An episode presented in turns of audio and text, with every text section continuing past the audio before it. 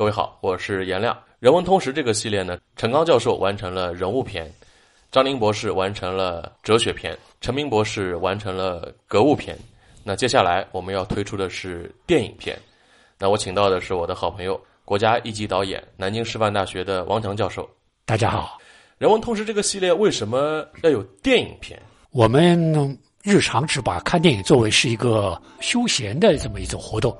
其实电影是人类的，应该说叫第七艺术。艺术实际上是人们去观察社会、观察人生，甚至认知这个世界的一种很重要的方式。电影在国外的高校当中，一般都是普遍的被纳入一个叫通识课程，也就是说，一个受过高等教育的人就应该有最基本的电影知识。因为用电影的形态去观察世界、认世界的，是一种非常有利的形式啊！一直到今天，尽管我们手段变了很多，它和我们前面讲的哲学的呀、文学的呀、戏剧的呀、音乐的呀都有区别。那么它的最重要的特点就是说，它似乎可以和这个世界同步。所以美国人最早发现的时候称之为这个电影是一个一个梦幻造梦空间，和我们做梦的状态差不多。因为我们做梦的时候，经常会梦到好像和现实。很像，但是又和现实不太一样的。那么，艺术的核心本质，它不仅是有我们能看到，凡是艺术有艺术家，有艺术家天才创作等等的，但是它万变不离其宗，它都是人们的一种本身的内在的一种精神世界的一种体现。我们把它称之为一种叫人文的体现。每个艺术家他的天才也好，或者他是一个一个 艺匠也好，但是他总有对这个世界的很多认知和看法，需要在他的作品里进行表述。那么这种表述其实就是我们经常讲的，里面包含着很多的人文的含量。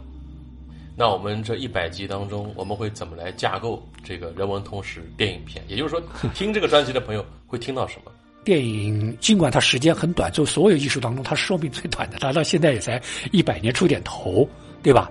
但是它的作品依然是非常丰厚的。你要全部把它看了是不可能的，是吧？你就是看一个电影史也不可能。所以我们想精选一些在电影史上有重大影响的，或者说是在某些电影的一些它当时生产拍摄的那个年份产生了一些特殊影响力的这样一些作品，来试图来说明一个电影里面的所谓的人文含量啊，一个电影为什么对我们的生活这么重要。我们从观众能够理解、接受比较好的美国的好莱坞电影开始谈起。谈好莱坞电影，肯定你绕不过奥斯卡，因为这也是世界上最重要的这么一个电影奖项。它的全称叫做美国电影艺术与科学学院奖。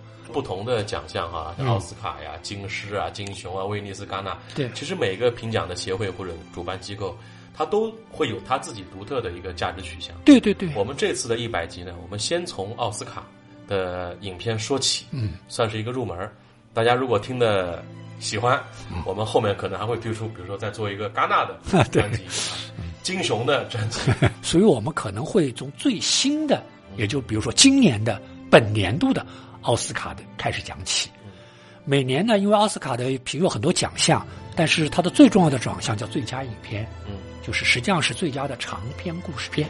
我们在每年在被提名的这八部最佳故事片里面，或者五部最佳故事片，我们精选一部来深入剖析。那有可能不是当年的最佳影片，哎，可能不一定是获得的。嗯，当然这个可能啊，也会有些朋友讲，电影这个东西我自己看我看不懂嘛。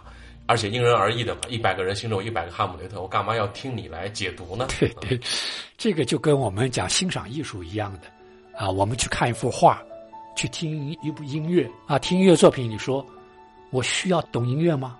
但是话又说回来，你经过音乐训练的人，你知道什么叫大调，什么叫小调，什么叫交响曲式的人，那你听出来的感觉实际上是不一样的，对吧？那么任何艺术都是这样，它有一些形式上的门槛。电影也一样如此，因为电影它会牵涉到一个叫电影语言的东西，因为电影有一门独特的语言，就是它表达事业有着独特方法，就像我们讲话要用语言一样，音乐要用这个音符一样，绘画要用它的色彩、笔触、构图、明暗一样，任何艺术都有它独特的这种媒介。对一个艺术作品，每个人都可以有自己的读的方法和在里面所感受的东西，这个没有问题。但是从另外一个角度来说，对每部艺术作品，每个人读法之间，如果互相可以去交流，那么在这个交流过程当中，你可能会开阔你的眼界，然后提升你的这么一个艺术鉴赏力。哎，我没从这个角度看过，是吧？那可能对你是一个启发，不一定说你一定要认同它就是这种方法。每个人的方法都可以不一样，但是我们读电影都是为了丰富自己的人生。这跟读名著效果是一样的。说你读了不同的名著，你就过了很多次的人生。对，既然讲通识嘛，也就是说它是有实的部分的，也就是说它还是有一定的专业知识在里面的。只是说这个专业知识并没有我们想象那么可怕，只是你可能原来没有注意。当你电影看多了，实际上只要稍稍的总结一下，你马上就会道哦，电影是这样的。那我们就从第一部电影开始，看看王强导演的打开方式跟你的打开方式有什么不同。